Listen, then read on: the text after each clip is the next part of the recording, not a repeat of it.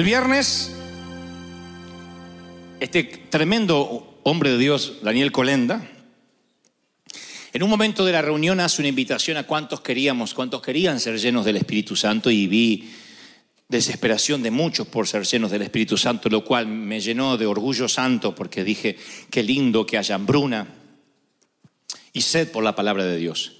Pero luego había una pregunta que el Espíritu Santo me fue haciendo de regreso a casa y es, ¿por qué quieren ser llenos del Espíritu Santo? Y yo quiero que comprendamos que ser lleno del Espíritu Santo no es el acto de una sola vez. No podemos decir yo ya fui lleno, sino que andar en el Espíritu es una relación continua. La vida cristiana es una búsqueda activa del Espíritu Santo de por vida. Pablo le escribe a los Corintios y dice en 2 de Corintios 3:18, así todos nosotros que con el rostro descubierto reflejamos como en un espejo la gloria del Señor, somos transformados en a su semejanza con más y más gloria por la acción del Señor, que es el Espíritu. O sea, somos transformados día a día. Esto es algo que si lo desconocemos o lo olvidamos, nos produce frustración. Porque decimos, ¿cómo puede ser que yo todavía esté luchando con lo mismo? ¿Cómo puede ser que me cuesta orar cuando tengo tantos años de creyente? Porque esto es continuo. No es algo que una vez, para siempre, fuimos llenos y ya no luchamos más, ya no hay más tentaciones, ya no tenemos más mal carácter, sino que es una tarea continua todos los días. Todo es un músculo. Todo, toda la vida entera, espiritual, anímica, eh, sentimental, es un músculo que necesita ser reforzado continuamente. Si dejamos de dar, dejamos de cosechar. Hay un momento que se detiene el ecosistema espiritual, porque es una, gimnasia de dar y sem- sembrar, cosechar, sembrar, cosechar. No podemos decir, yo ya tuve mi siembra hace varios años. Bueno, habrás tenido tu cosecha también hace varios años. Pero uno tiene que seguir sembrando para seguir cosechando. Uno tiene que seguir dando para seguir recibiendo. Esto es un- una, una gimnasia. Es como ir al gym del Espíritu Santo todos los días. Ahora imagina que compras una cinta para correr y la devuelves en un mes al gimnasio donde la compraste o donde venden los equipos de gimnasia porque no perdiste peso. Y el hombre te dice, pero usted se subió a ella. Y tú dices, no, yo la conecté ahí, nunca me subí, pero no perdí peso, no funciona. Y aunque parece un ejemplo tonto, si cambiamos los detalles y los llevamos al plano espiritual, te va a resultar familiar. Porque uno dice, yo oré para que el Espíritu Santo me libere de la lujuria, pero sigo adicto a la pornografía. Ah, yo ya oré una vez para perdonar a mi padre, pero yo no lo puedo perdonar, yo sigo lleno de rencor. Yo ya lo hice una vez. Es como decir, yo conecté la cinta a la pared, pero no me adelgazó. Ni aún caminando, ni corriendo arriba de la cinta, por un mes, posiblemente vas a adelgazar hasta que el metabolismo no se dé vuelta. Hasta que empieces a quemar grasas, hasta que realmente empieces a liberar toxinas y empieces a transpirar y allí entonces quemas calorías y empiezas a tener el cuerpo ambicionado. Pero aún así necesitas entender que todo demanda un esfuerzo. Yo entiendo que la santidad no se logra con esfuerzo. El Espíritu Santo viene, nos redime, somos santos por gracia y misericordia de Dios. Hablo de ser llenos del Espíritu. Hablo de tener una vida conectada al Espíritu Santo que no pasa de un día para otro. Dios quiere que nosotros desempeñemos un, un papel activo en el viaje hacia el cielo. Él no necesita nuestra ayuda, pero siempre nos invita a participar. Y el viaje hacia el cielo necesita perseverancia, continuar, hay que subir a la máquina y correr. Porque siempre que uno se centra en lo que Dios quiere que hagamos, nos olvidamos del tipo de personas que Dios quiere que seamos. Dios dice, yo te quiero transformar y, y quiero llenarte para que tu transformación bendiga a otros. De eso hablé en el servicio pasado, que la llenura del Espíritu Santo siempre es para beneficiar a otros, para bendecir al resto del cuerpo de Cristo, para que nuestros dones alimente, bendigan, tiene que ver con almas. La llenura del Espíritu tiene que ver con almas. Ahora ustedes dicen, ¿y cómo hago para que el Espíritu Santo me llene? Allí voy a adherir a una frase de querido Colenda que lo dijo el viernes, dijo, tú no puedes hacer nada, solo rendirte. No podemos exigirle al Espíritu Santo que nos dé algo porque es un regalo. Y el Señor dijo en Lucas 11:13, si ustedes siendo malos, padres malos, saben dar cosas buenas a sus hijos, ¿cuánto más el Padre Celestial dará el Espíritu Santo a quienes se lo pidan? Pedro agrega y dice, arrepiéntense, arrepiéntanse bautícese cada uno de ustedes en el nombre de Jesucristo para perdón de sus pecados y recibirán el don del Espíritu Santo. Es un don, es algo que viene, que no puedes hacer nada por recibirlo, simplemente viene. Esto que diré ahora, ya lo conté en alguna ocasión, estaba, vivíamos en Buenos Aires y teníamos una casa que tenía como una suerte de playground arriba, un sitio, un, piso de juegos que lo utilizábamos como mi oficina. Allí yo tenía mi escritorio, la computadora, y recuerdo una tarde de invierno, yo estaba allí, había una pequeña ventanita como si fuese un altillo que daba al freeway, a la autopista. Y ah, yo tenía mi escritorio, mi silla estaba contra la pared. De ese modo yo podía ver todo el playground, que era literalmente la superficie de toda la casa, alfombrada, muy bonito. Ahí los niños también jugaban de tanto en tanto. Brian y Kevin, que eran los que estaban allí. Y yo estaba en el escritorio trabajando y recuerdo bien lo que estaba pensando. Yo estaba pensando en dinero, porque teníamos que afrontar deudas y no sabíamos cómo pagarlas. Las deudas las habíamos adquirido por haberle creído al Señor en una visión. Fue cuando yo oraba muy seguido cosas como, Señor, tú te llevaste la gloria y me dejaste las deudas. Tú te llevaste los aplausos y yo ahora me quedo solo para pagar. Recuerdo que habíamos emprendido un proyecto evangelístico y no podíamos pagarlo al personal involucrado, eh, la técnica, era mucho dinero y era muy difícil pagarlo allí en Argentina. Así que yo no estaba orando, yo no estaba buscando al Señor, no recuerdo estar cantando ningún coro, no había música de fondo, solamente estaba contando el dinero con los cheques diciendo, ¿cómo vamos a pagar? ¿Cómo vamos a pagar? Y fue entonces cuando sentí literalmente un abrazo por detrás. No por delante, no por el costado, sino como que alguien venía por detrás. Tenía que ser alguien sobrenatural porque detrás de mi silla está la pared. Y Dios sabe que conmigo, por ser de descendencia alemana, yo necesito estar seguro que es sobrenatural. Porque no soy de aquello que dice, ay, sentí un frito en la espalda, me parece que fue el Espíritu Santo. Yo siempre lo atribuyo a que me agarró un frío, punto. No soy de tener muchos sueños ni muchas visiones. Las pocas que he tenido, Yo le digo al Señor, si me vas a dar una visión que me quede claro. A mí no me gusta andar diciendo qué fue de Satanás, de Dios, indigestión. No me gusta. Me gusta que sea claro.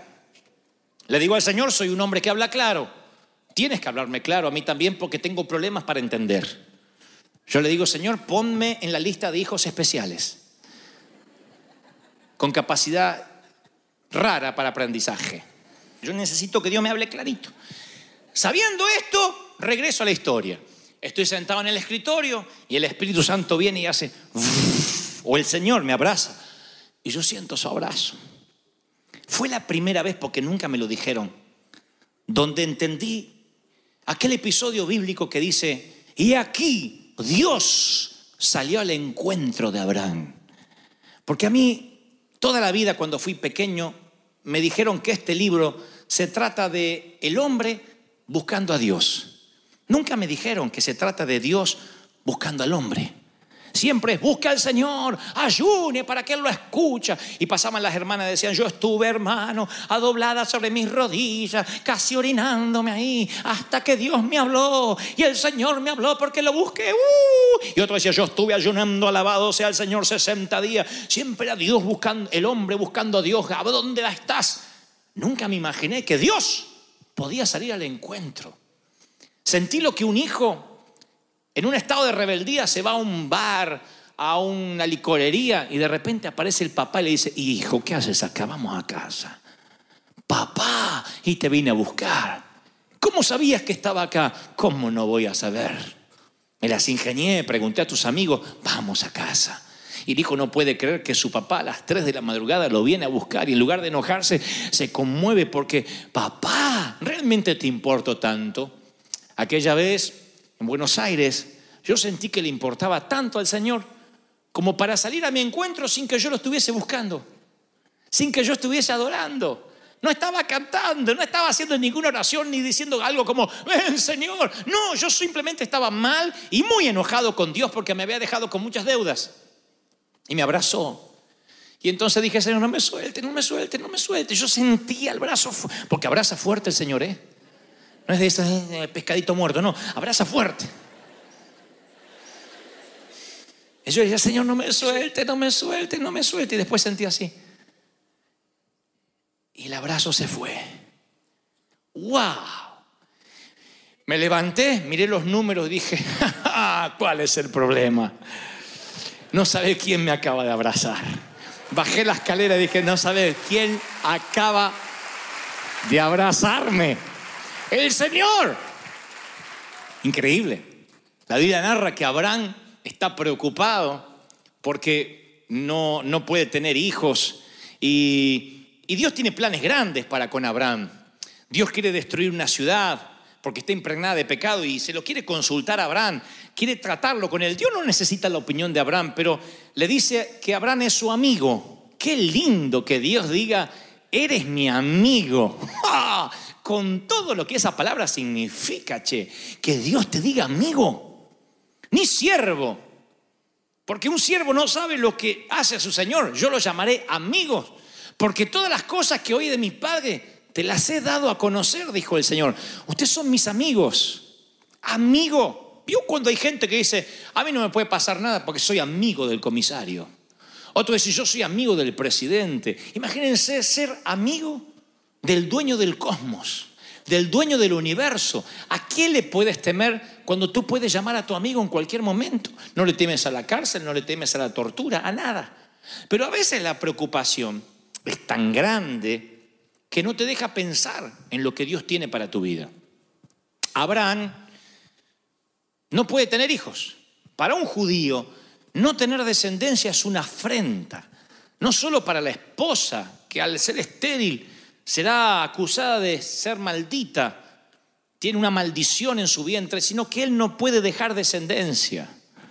Entonces él se apura a la voluntad de Dios, eh, tiene una idea. Eh, Sara le dice, mira, ¿por qué no tienes hijos con la sierva? Cuando ella esté pariendo el niño lo hará sobre mis piernas y de alguna forma será también nuestro hijo, etc. Ellos toman ciertos atajos para poder tener ese hijo. Y un día dice la palabra, y Dios salió al encuentro de Abraham. Abraham no lo está buscando. No dice que fue frente al altar. La Biblia narra que Abraham está sentado en la puerta de su tienda, mucho calor en el desierto, y de repente ve tres hombres que aparecen a lo lejos, tres figuras. Es la única ocasión en el antiguo pacto donde Dios se personifica, donde los teólogos discuten si era Dios, si era Jesús, pero por lo que luego ocurrirá en el relato sabemos que es Dios, con dos ángeles, no sé, pero aparecen tres hombres allí en el horizonte, Abraham los ve, él no sabe que es un encuentro divino, nunca sabemos que es un encuentro divino hasta que estamos allí. Nunca sabemos, cuando Dios sale al encuentro, no sabemos que se trata de un encuentro divino. Siempre escuché historias que si Dios entraba a la habitación, todo se iluminaba, sentías una música. Yo recuerdo como hasta hoy el abrazo y supe que de sorpresa Él estaba allí. Tú dirás, wow, a mí me agarraría terror. No cuando es el Señor. Cuando, es, cuando son ángeles, cuando es una visión divina, no tienes miedo. Cuando es algo diabólico, sí. Pero cuando es algo del Señor, hay una paz que tú sabes, reconoces el olor, reconoces el abrazo, reconoces que es el Padre, aunque nunca te haya abrazado antes, sabes que es el Padre. Así que Abraham tiene paz cuando ve a esos hombres y le dice a Sara, prepara algo de comer. Son caminantes, son transeúntes y vamos a atenderlos. Y los atiende, le hace una suerte de asado, le prepara una comida, una vianda. Y luego los hombres, uno de ellos lo mira a Abraham y le dice, mira, según el tiempo de la vida, en otras palabras, en nueve meses, tu esposa dará luz. Sara, que estaba apartada cocinando, lo que se supone es lo que funge como cocina, escucha y se ríe. Y este hombre, este Dios, personificado como hombre, dice, ¿por qué se rió tu mujer? He aquí que según el tiempo de la vida tendrás un hijo. Ustedes conocen el milagro. De pronto Sara ahora está embarazada, va a tener un hijo aunque ya tiene nueve décadas de vida. Sin embargo, ese no es el gran milagro. El gran milagro es que Dios salió al encuentro de Abraham. Ahora quiero que prestes atención a lo que te diré. Préstame mucha atención.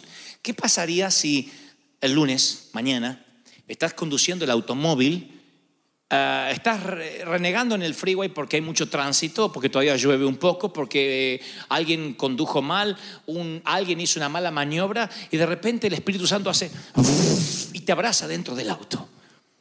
Tú no lo estás buscando y Él viene y te dice, yo estoy contigo. ¿No te sentirías invencible? ¿Cuántos quisieran que Dios les salga al encuentro? No buscar a Dios, que Él te encuentre a ti. ¿Cuántos dicen amén? ¿Cuántos quisieran que el Espíritu Santo les salga al encuentro? Bueno, hay tres o cuatro, los demás no están creyendo que eso va a ocurrir. ¿Cuántos quisieran que Dios les salga al encuentro? Yo soy muy cuidadoso con estas historias porque cuando era evangelista las contaba libremente, total después me iba.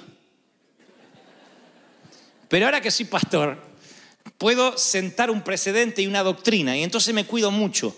Soy muy cuidadoso para contar esas, estas historias, pero Liliana sabe que son verdad. Luego de ese abrazo con el Espíritu Santo, con Dios, de repente se me abrió una dimensión nueva. Yo siempre, insisto, venía de la escuela de hay que buscar a Dios doblando las rodillas, hay que pedir. Yo no sabía que Dios venía así y te hablaba. No sabía. Entonces para mí se me abre una dimensión nueva. No digo que empecé a jugar, pero empecé a probar si realmente todo lo que la Biblia decía era verdad. Si realmente el Señor podía guiarnos, decirnos qué hacer. Porque voy a la palabra, no ahora, en ese momento, y descubro que el Espíritu Santo siempre daba instrucciones muy claras y detalladas de lo que quería que hicieran. Los primeros cristianos nunca anduvieron en confusión, eran dirigidos en el Espíritu en cada decisión, en cada movimiento, en cada acción. Por eso la Biblia dice, el Señor dice cuando termina de hablarle a las iglesias, el que tiene oídos, oiga lo que el Espíritu tiene para decir.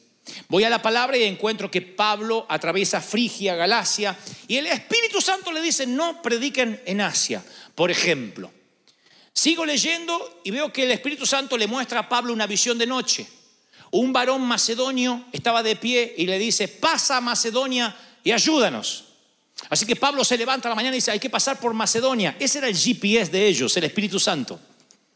Hay que ir a Macedonia. Menos mal que el Espíritu Santo no le dio la historia entera en esta visión, porque el que lo llamaba era un carcelero pidiéndole que pase una noche encerrado en la prisión. Así podía aceptar a Cristo. Él no sabía bien que iba a ser preso, pero obedecía al Espíritu. En otra ocasión hay un, naufragio, hay una tormenta, y un ángel de, de Dios se le para ante Pablo y le dice, tranquilo, esto no es para muerte. Simplemente se van a perder cosas materiales, pero van a sobrevivir.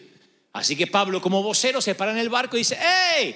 Todo está bien, vamos a sobrevivir, esto no es para muerte. Me acaba de decir esto el ángel de Dios.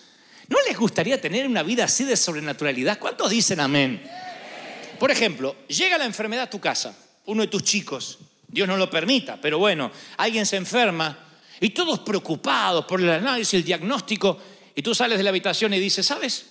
Dios salió a mi encuentro y me dijo que no me preocupe, que esto se termina en semanas, que es simplemente algo pasajero porque pensamientos de bien tiene para mi familia y no de mal. ¿Les gustaría? ¿Sí o no? Llega la crisis económica. Y tú dices, no me hago problema porque anoche, mientras estaba haciendo las cuentas en la computadora, vino el Espíritu Santo y me abrazó como el pastor contó y me dijo, tranquilo, vas a poder pagar. Algunas deudas vas a tener que refinanciar. Y otras cosas vas a tener que aprender a no meterte en lo que no puedes pagar. Pero vas a salir. Y tú le dices a tu esposa, tranquila, gorda, el Espíritu Santo. Bueno, evítalo de gorda si quieres dar un mensaje de Dios. El Espíritu Santo me ha dicho que todo va a estar bien. Yo veo estas palabras, me parece algo increíble. Escuchen esto, ahora les cuento la experiencia que, que les voy a contar. Dice, escuchen esto. Y un día de reposo salimos junto a la puerta y hablamos a las mujeres que se habían reunido y salió una mujer llamada Lidia y entonces fue tal como el Espíritu Santo nos habló, dice Pablo. Fue tal como el Espíritu Santo nos habló, tal cual. Veo a Pedro que de pronto está orando y dice, y vi una visión, estoy orando y el Señor me dijo, ve abajo, porque hay tres hombres parados, te pedirán que vayas con ellos y tienes que ir. No dudes nada, simplemente ve. Increíble. No veo en los hechos de los apóstoles algún episodio de alguien diciendo, hey, tengo el llamado para Uganda, no me unge. Veo a hombres de Dios diciendo, hey, tú tienes el llamado para Uganda, Dios me lo acaba de mostrar. Veo que el Señor ya le revelaba a sus discípulos a dónde tenían que ir, cómo tenían que ir, de qué iban a, qué, cómo, cómo iban a atravesar la situación. Todo, todo, todo Dios les demostraba, ve abajo y síguelos. Encuentro a un tal Felipe que está predicando y de pronto el Espíritu Santo lo transporta y lo lleva a otro lugar y le predica a un eunuco y desaparece de la vista de él y lo transporta, lo teletransporta. Yo estoy orando por eso cuando tengo que hacer tantas escalas en los aviones. Digo, teletransportame, teletransportame. Nunca me ha teletransportado todavía. Pero digo, ¿no es fascinante vivir en la sobrenaturalidad de Dios? Todavía no tienen esa sed de decir, sí, yo lo quiero, no me están creyendo. ¿No es fascinante recibir la sobrenatural de Dios? ¿Sí o no? Porque la mayoría de nosotros nos perdemos lo sobrenatural porque vivimos en un mundo natural y damos por hecho que lo que no podemos ver simplemente no existe. Pero el mundo espiritual es más tangible y palpable que el propio mundo natural. Si Dios te abriera los ojos ahora, te sorprenderías de la cantidad de ángeles que están aquí llenando el templo y de los que están allí aburridos porque fueron asignados a tu vida. Che, ¿y a vos a quién te asignaron? A la aquella. ¿Y para qué? Nada, ni un peligro, nada, nada. Y el otro día estuvimos atascados en el tránsito, cuatro horas y media, las alas no me podían más. Yo dije, ¿por qué no dice que abra el tránsito? Nada, no hay nada, nada, nada, no hay nada. Y pero se mete en lugares para predicar, va y duerme como una meba en el sillón y se, y se pone la novela. Éramos cinco ángeles asignados, pero como mira Netflix todo el día, ahora hay uno.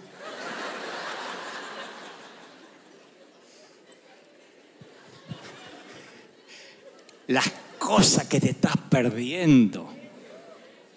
Las cosas que te estás perdiendo por desconocer la sobrenaturalidad de Dios. Yo, ahora no anden por el tránsito diciendo, ábrete sésamo, no es así. Pero los ángeles operan cuando hay un propósito.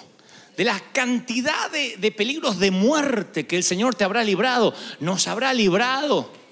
No saben la cantidad de cosas. Y cuidado, porque cuando vives en la sobrenaturalidad de Dios, hay una protección que va más allá de un accidente de tránsito, de un accidente aéreo, de una plaga, de una enfermedad. Hay, hay una protección que tiene que ver con lo que Pablo menciona.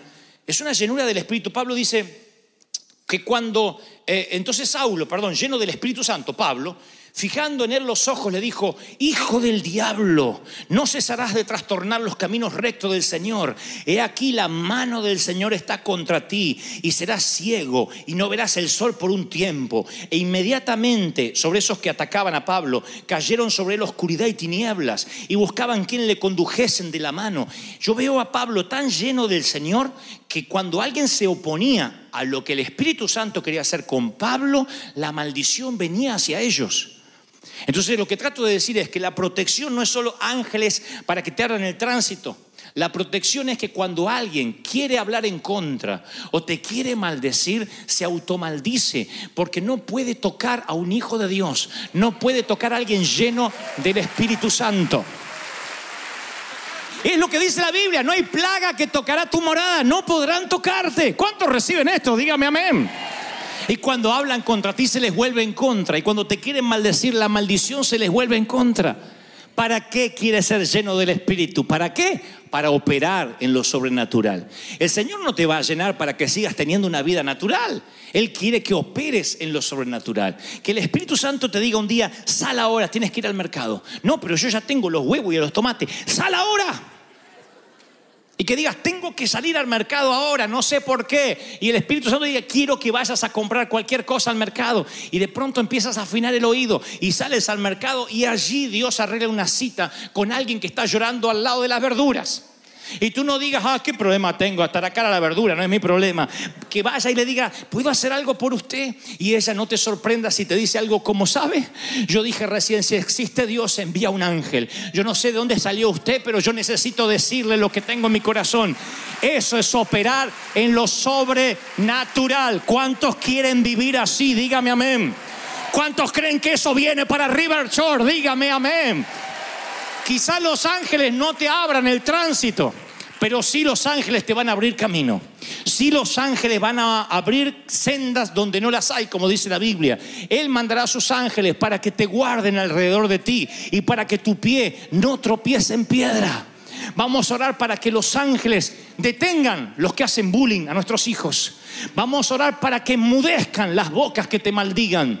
Vamos a orar para que los que te están estafando en la oscuridad, los que están planificando en las penumbras, cómo estafarte, cómo robarte el dinero, se les vuelva en contra, porque la palabra dice, por un camino te vendrán a hacer mal y por siete van a tener que huir desmembrados. ¿Están recibiendo esta palabra? Es palabra de Dios. Dios dice, yo te protejo, yo estoy contigo, mi mano sobrenatural está contigo. Es la gloria de Dios.